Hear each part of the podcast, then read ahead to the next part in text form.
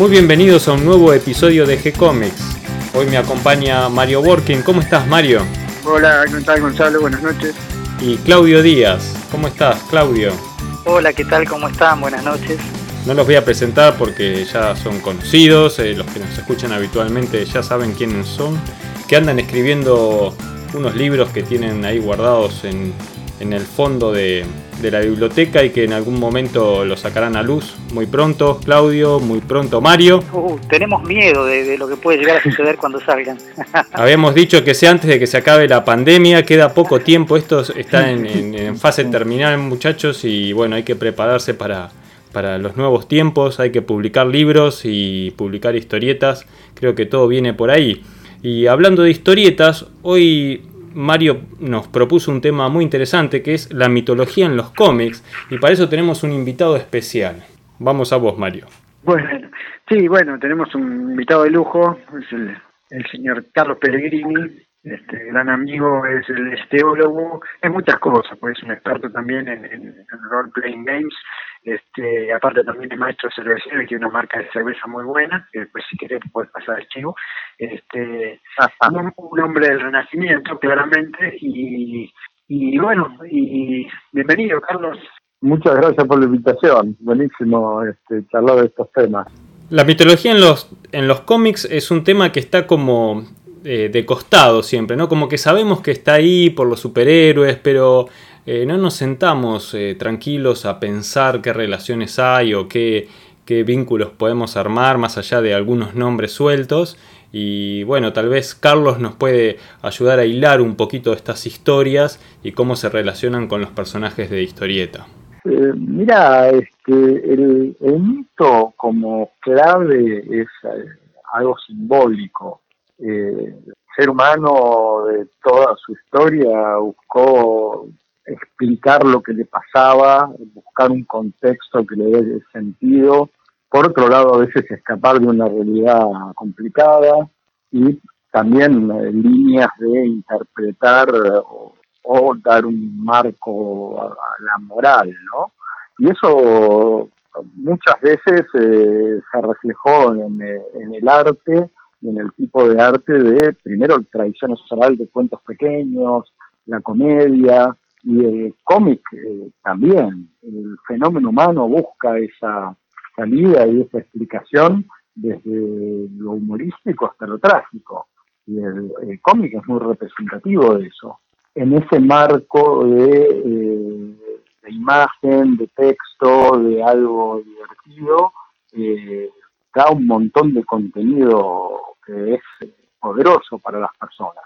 ¿No? Eh, yo creo que mitológico, el, el mito es fundamental. Hacemos mitología todos los días. Y tenemos, bueno, yo soy teólogo, ¿no? Eh, tenemos muchos dioses, por ahí es eh, Messi, ¿no? Que nos genera comportamientos religiosos, o una película de Avengers, este, o un cómic publicado, o algo de manga. Eh, y me parece que es, eh, es, una expresión totalmente legítima y que de nuevo eh, está claramente metida en, en, la simbólica, ¿no? en el simbolismo que necesita el ser humano para entenderse, entender su contexto y la vida que vamos viviendo. Pienso que mm, hay una relación de, mm, de los mitos con una interpretación de la realidad que hacemos los humanos y como vos decís, eh, por otra parte una relación con lo simbólico, o sea que toca tal vez algunas fibras muy profundas de nuestra mente y que se va um, construyendo a, lo largo de la historia de la humanidad. Y aplicar eh, estas historias de, de los mitos a, a historias de, de, los superhéroes o de personajes de historieta eh, es una forma de darle un, un fondo a, personajes nuevos eh, que se remontan tal vez a miles de años para atrás.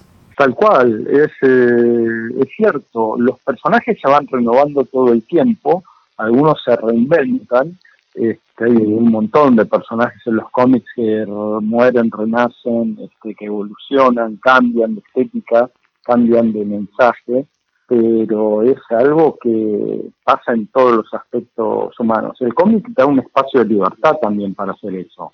Eh, a diferencia por ahí de tratados, filosofía y cosas que tienen una como un corset más este, limitante. Eh, a mí algo que siempre me gustó es una frase que escuché hace muchos años, creo que fue en la Facu, que decía, lo creído en realidad no habla de lo que se cree, sino que describe a las personas que creen. ¿no? En realidad lo que uno cree, proyecta, este, transmite, no sabemos cuán cierto o no cierto es, pero sí eh, sabemos que refleja mucho al que lo defiende y al que lo comparte. Este, y creo que los cómics están pasando un mensaje todo el tiempo que nos da significado.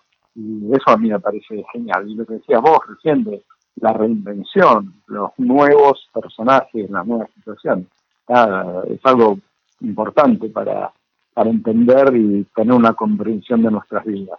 Ah, y, y, por eso refleja también los momentos, distintos momentos de la humanidad con distintos problemas. Y el cómic es interesante también como ver un espejo, ¿no? De la sociedad. ¿Por qué en determinado momento aparecen tales cosas? No, no creo que sea casual. También hay como una, una sinergia, ¿no? Entre, entre lo que la sociedad necesita y lo que, lo que el cómic se expresa en ese momento. Tal vez la mitología a la que más eh, vinculados encontramos los cómics, sobre todo por los superhéroes, es la mitología griega. ¿Qué les parece si comenzamos por ese lado? Ojo que hasta cierto punto, porque, digamos, porque los cómics tradicionales eran, pasamos de la, de la, de la vida cotidiana y de la comedia divertida de situaciones, digamos, problemáticas tipo sitcom, a la Gran Depresión donde empieza el cómic de aventuras, ¿no? Tarzan, Flash, eh, bueno, Cinderella, Flash Gordon, este, Buck Rogers. Y recién en, el, en el 38 empieza la primera figura mítica, ¿no? Que tiene más, te digo, de tradición judía, porque eh, la mayoría de los autores en ese momento vienen de la religión judía y tienen mucho de la cosa mesiánica, digamos, la, historia de Moisés, la historia de un Mesías que viene de afuera y te ayuda, Sansón, o sea, y, y salvo creo que con la Mujer Maravilla ahí donde empieza a meterse de nuevo el panteón griego, ¿no? Vos corregime, Carlos. Sí, no, es así, es así. Pero como decís vos, es algo que excede a veces a la intención. Está el uso de cosas que son conocidas como el panteón griego. Eh, hay, está bien, ese es muy posterior, pero fíjate, yo leía Nippur de Lagash de pibe y es eh, los nombres del escenario, todo desde la Mesopotamia asiática, de Medio Oriente, y son temas, son mitos reales que se contaban hace 5.000 años y que hablaban de, por medio de sus héroes y sus búsquedas de la realidad cotidiana y de darle sentido. Es repiola eh, como herramienta de eh, entender a la, cultura y que la cultura se exprese. Vos, Mario, hacías eh, alusión a ese primer gran superhéroe que es Superman y lo vinculás tal vez con la historia de Sansón.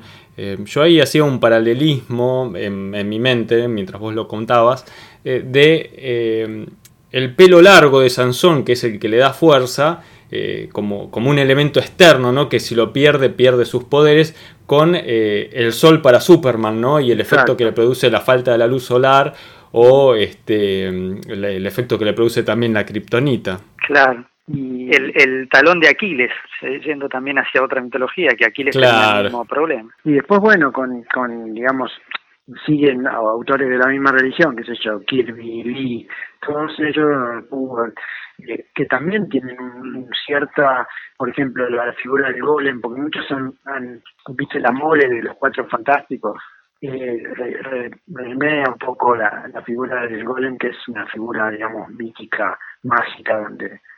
Eh, Igual hay, que tener también en cuenta que a Lee le gustaban todas las mitologías, porque vos fíjate que también eh, se metió con la mitología escandinava para hacer a Thor, prácticamente al mismo tiempo creo que él eh, sabía dónde encontrar eh, eh, el, carbón para presionar y provocar que aparezca el diamante, porque la verdad que lo que tocaba en ese momento por lo menos lo convertía en un éxito. Y sí, es cierto que tomó todas las mitologías porque fue el primero en armar sus superhéroes como un verdadero panteón y no como una liga de amigos que hacían el bien.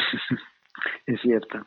En el caso de Superman también está la asociación a la mitología bíblica por el lado de los nombres de los padres de Superman, por ejemplo, Kar-El o Jor-El, eh, la terminación El la encontramos también en, por ejemplo, Daniel, Miguel, Ezequiel, que tiene una relación con el Dios de, del Antiguo Testamento. Sí, la figura de Moisés, porque acordate que a Superman lo ponen en una nave cuando es un bebé y lo tiran al espacio. Ah, muy bien señalado. Ah, la figura de Moisés en la canastita. Incluso la destrucción del, del planeta de Krypton tal vez tiene que ver con la parte del éxodo en la Biblia. El diluvio, también la destrucción de, del hábitat y salir rescatados en una nave a otro, a un lugar seguro, ¿no? Claro, muy bueno. Es, es, buenísimo cómo estamos hablando de situaciones de, que tienen las predicciones orales, son de hace 5.000, 6.000 años, este, y de eso hace 100 años eh, con eso eh, construían a Superman, ¿no? En un, un, par de años van a ser 100 años, creo que, de la primera publicación, si no recuerdo mal. Sí, era 38, o sea que no falta tanto. Ah, 17 años tampoco es, es un parpadeo. Sí, pero se tomó algo de 5.000 años más o menos, ¿no? Para, para seguir haciendo un reflejo con las mismas situaciones, pero con otros nombres. Lo que hablaban al principio de, de, de simbolizar las cosas con nuevos héroes.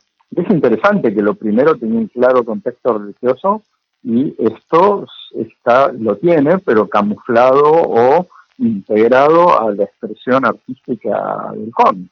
Claro. Bueno, los cuatro fantásticos también recurren a, a esa explicación, eh, perdón que no, no tengo tanto conocimiento, pero los antiguos griegos sabios decían que había cuatro elementos y los cuatro fantásticos uh -huh. representaban esos cuatro elementos. Exactamente, exactamente, idéntico. Eh, hay, no, no, es un chivo porque no es mío, pero hay un eh, autor, eh, Mircea Eliade, que tiene un librito de difusión, se llama Mito y Realidad, que va mostrando desde los estudios fenomenológicos de, de religiones muy primitivas, cómo eh, la, la, mecánica de la simbólica y el uso de las comunidades para, para entenderse desde distintas, desde el tótem hasta hoy, hasta el, el cine o la realidad virtual, cómo eh, se mantienen eh, con distintas tecnologías y modalidades, pero se mantienen a lo largo de toda la historia registrada que hay del ser humano. El cómic es parte de eso, es una expresión de eso mismo. Vos sabés que para armar este podcast me puse a buscar un, poco, a revisar los libros que, tengo ahí en, la computadora y, en los estantes, a ver qué encontraba sobre, sobre estos temas. Y bueno, obviamente ya nombramos ¿no? la Biblia, nombramos la Ilíada y la Odisea, donde hay muchas referencias a los dioses griegos y nos ayuda a entender algunas cuestiones de, de los dioses griegos, tal vez de las referencias más antiguas que tenemos. Eh, después, más, más cerca de nuestro tiempo, eh, leí Los mitos griegos, los tomos 1 y 2 de Robert Graves, ah, que hace una interpretación de, de, los mitos griegos ¿no? con respecto eh, al cambio de, del dominio de la mujer, ¿cómo se dice? La, eh, el sí, matriarcado el al patriarcado, ¿no? Y tal vez ahora estemos dan, dando, la, dando la vuelta y volviendo al matriarcado, no lo sé. Aparecerán nuevos mitos o, resurgirán antiguos. Y, buscando en los libros en castellano y usando las herramientas de Google, encontré el más viejo de, de los libros que hace referencia a la mitología griega en castellano, que es un libro que se llama Filosofía Secreta, eh, un libro de 1585, eh, que obviamente tuvo que pasar la aprobación de la Santísima Inquisición de aquella época, eh, que es un libro que va contando eh, lo que después uno va encontrando en los manuales de mitología ya en el siglo XIX, principios del siglo XX, este, refiriéndose a, lo que llegaba por aquella época a través de las fábulas y cómo interpretar las fábulas, que tal vez era lo que más se había difundido entre el público de aquella época. Las fábulas eran esas historias cortitas que nos vienen desde los griegos, que sí. nos dejan siempre algún mensaje eh, al final, ¿no es cierto? Las historietas tal vez no, no tienen este, ese mismo sentido, pero sí tienen eh, ese sentido a veces de referencia o de educación y, eso lo encuentro por ejemplo en los superhéroes con lo de que el bien siempre triunfa o ese tipo de cosas, ¿no? Que, con los que se jugaba por lo menos hasta hace un par de décadas, ahora tal vez eso es un poco más, eh, es diferente, los finales ya son eh, menos, eh, ¿cómo se dice?, edificantes o, con intenciones de, construir algún mensaje positivo, ¿no? Sino más bien se centran en, un tipo de historia o en la trama. Lo que a mí me parece que, a ver, viste que ah, yo tengo una, opinión muy particular, Europa ha evolucionado más de, lo, de, la, de los bárbaros que del imperio romano, ¿no? O sea, las tradiciones de todos los países europeos se pegan más a sus tradiciones más célticas, este, francas, germánicas, qué sé yo, que el Imperio Romano que con la caída quedó un poco más relegado. Entonces, son muy fuertes las tradiciones en los cuentos de hadas, sobre todas esas cosas de tradiciones más viejas. Fíjate vos con una figura como Papá Noel, en realidad hace referencia a un gnomo que vive en el, Polo Norte, ¿viste? Y, y, así un poco con todo. Y la cosa más greco-latina, que sería lo más académico, en realidad tardó más en aparecer, me parece, en el cómic como en los cuentos así populares. Eh, no sé, corregime Carlos, pero me da la sensación de que...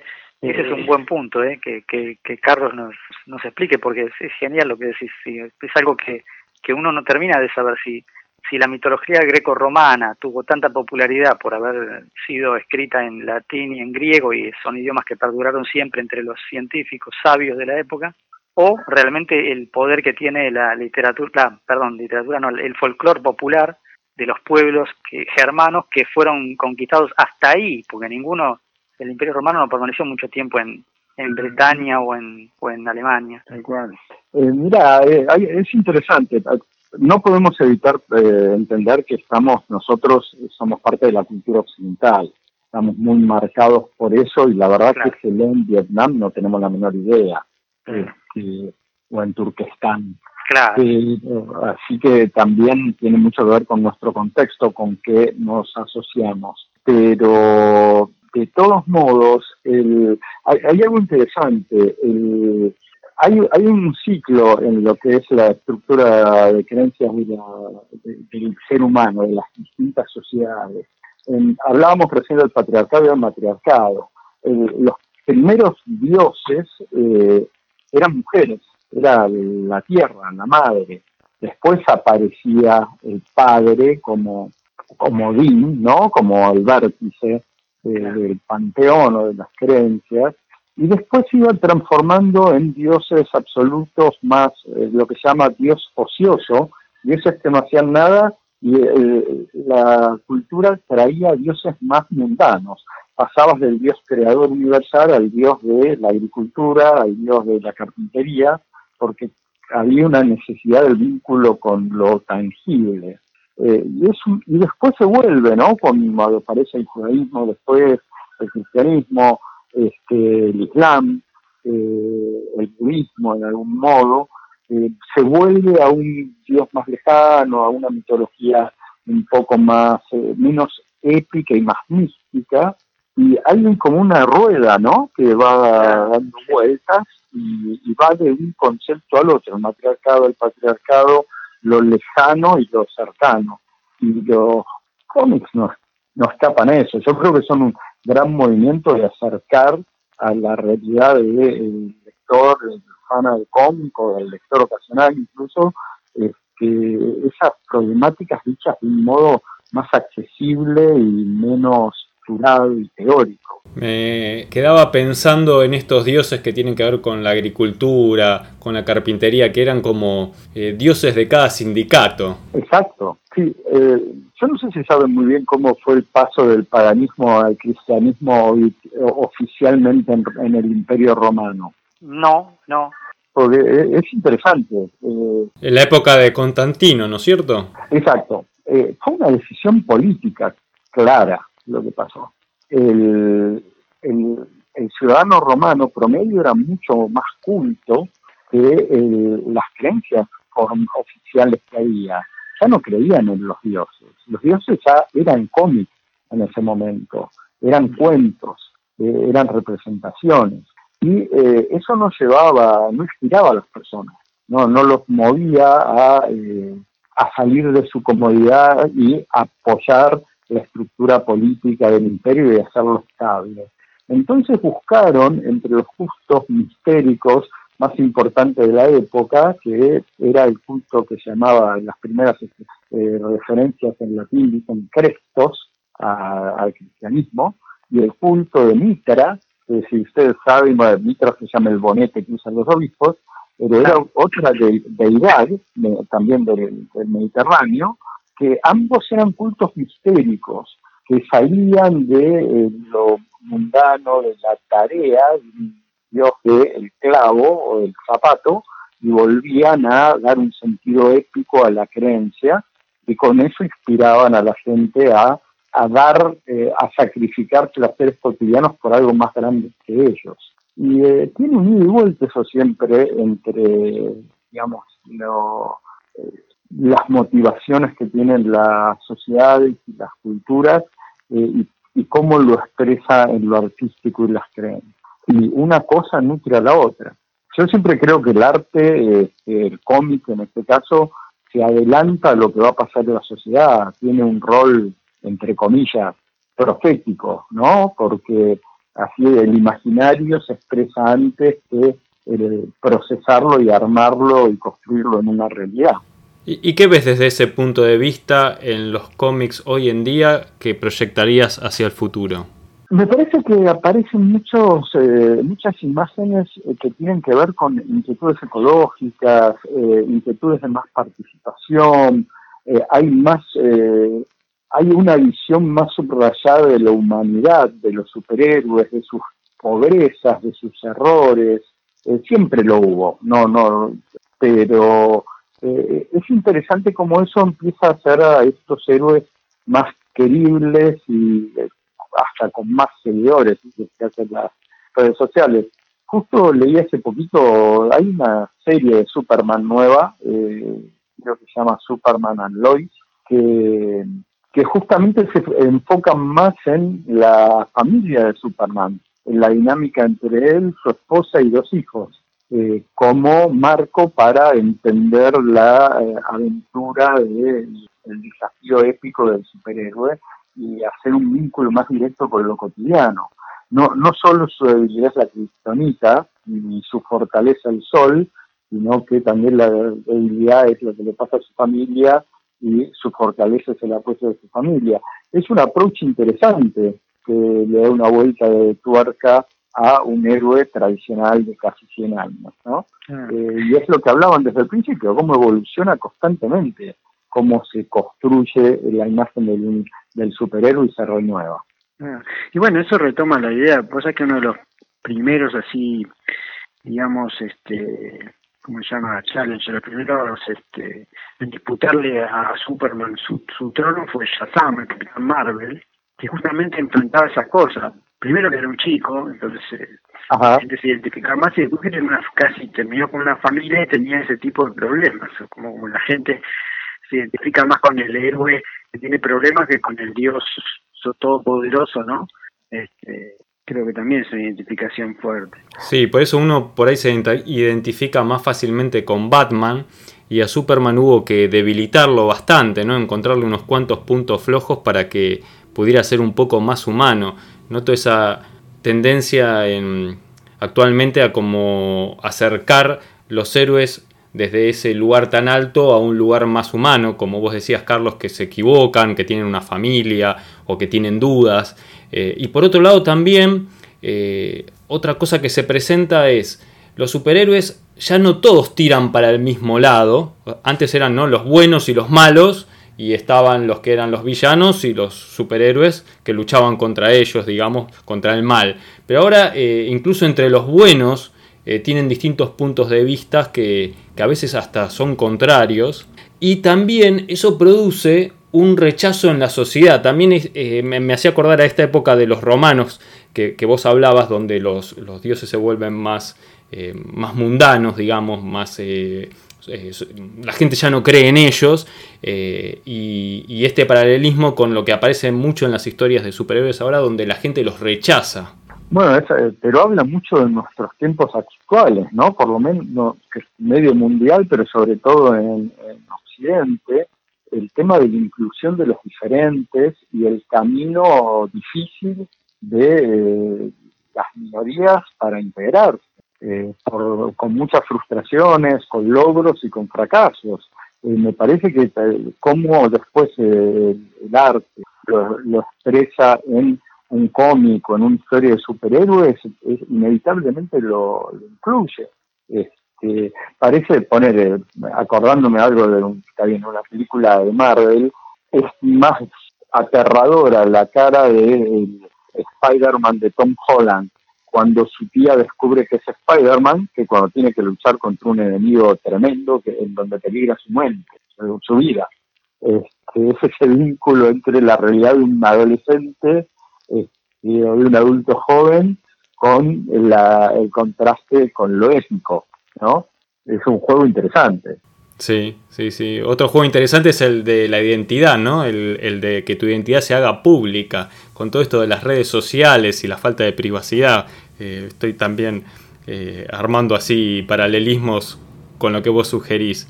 Y en esa onda también está la, la relación que hace Neil Gaiman con, el personaje de Lucifer, ¿no? que ahora hicieron la serie que es buenísima, que eh, hasta el mismo mar está revisado, ¿viste? O sea, la figura emblemática ya, ya cambia y, muy interesante. Muchos de los malos también no son tan malos ya. Eh, yo creo que lo que está en crisis es eh, la, simplificación moral de qué es el bien y qué es el mal, mm, ¿no? Que por ahí sí, sí, muy bueno. en muchos momentos de la sociedad era se buscaba una línea rectora absoluta, indiscutible, y lo otro estaba mal, eh, y ese, esa afirmación hoy ya no es valiosa para el conjunto de la sociedad.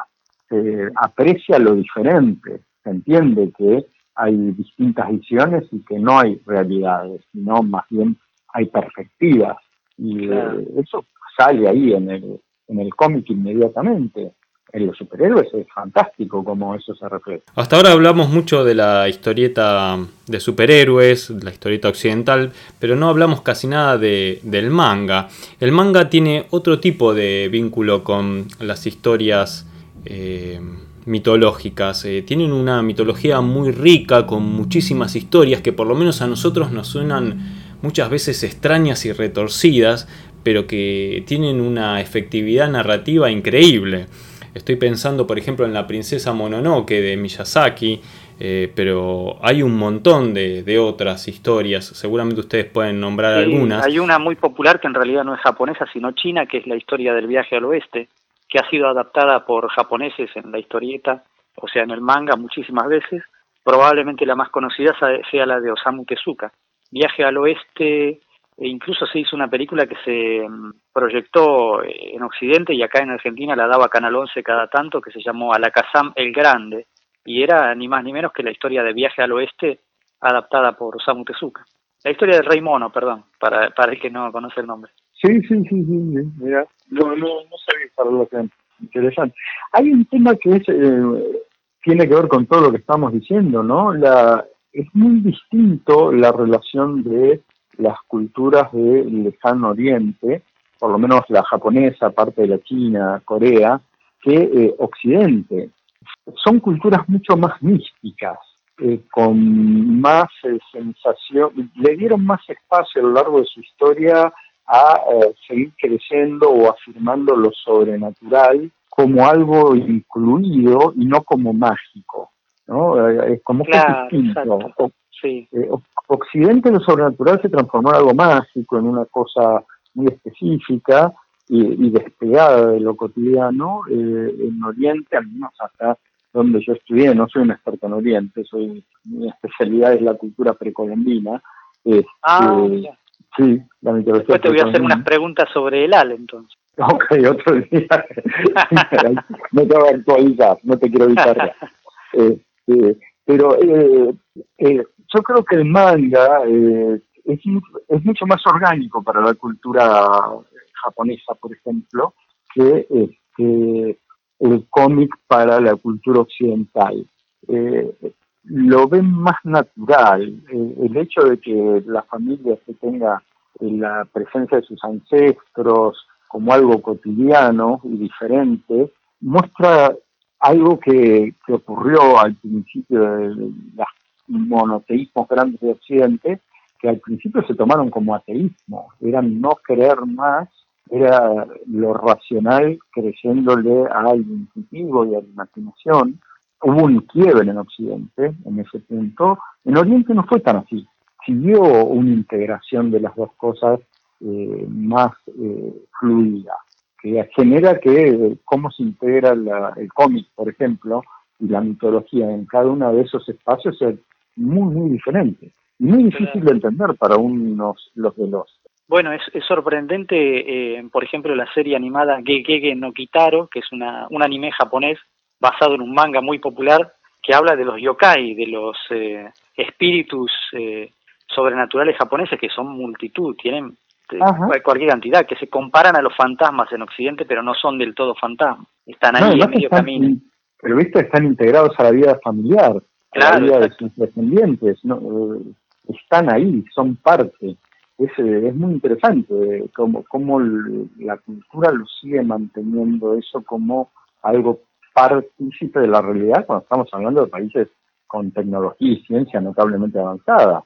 Yo creo que es más auténtico eso que eh, las construcciones occidentales, que son como un esfuerzo de retomar lo mitológico y expresarlo en distintas formas artísticas con una necesidad de separarlo de lo científico, como que hasta como necesidad de hacer una afirmación separándolo. Y además sin, sin obligar a nadie a creerlo, como por ejemplo podría ser El Señor de los Anillos o Juego de Tronos. Tal cual, tal cual. Bueno, esas son grandes historias épicas que hablan de creencias, no son cómics, pero sí son aventuras de eh, superhéroes y del famoso camino del héroe, ¿no? Las etapas del viaje el héroe. En El Señor de los Anillos es muy claro. En el Juego de Tronos está un poco más confuso, pero hay también caminos del héroe. Sí, es, eh, más gris, pero sí, es cierto, sí, sí que lo hay. Sí, son creaciones muy... y por algo también son tan exitosas y lo toma tanto el público en sus distintas versiones, desde el libro del Señor de los Anillos original a la película animada que hicieron hace unos 30 años, si no recuerdo mal, al gran éxito después de Peter Jackson con eso, sus distintas manifestaciones. Y ahora lo que está haciendo HBO creo que es. Que claro, HBO. creo, ¿no? sí. no estoy seguro si HBO o Amazon, uno de los dos lo, estaba haciendo.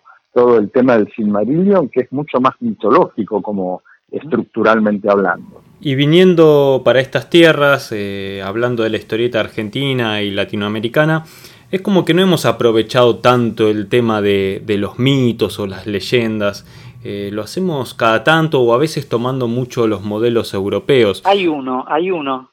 no, sé, si ibas derecho a ese. A ver, ahí voy. Carlos eh, nombraba por un lado eh, Nippur de Lagash, basado tal vez en esas historias del Medio Oriente, antiguo, de Sumeria. También está la, la historia de Gilgamesh, ¿no? basado un poco en lo de Gilgamesh el Inmortal. Eh, y acá en Historieta Argentina tenemos eh, Miquilo, no sé si es... Claro, ahí estabas pensando en lo mismo, ¿no?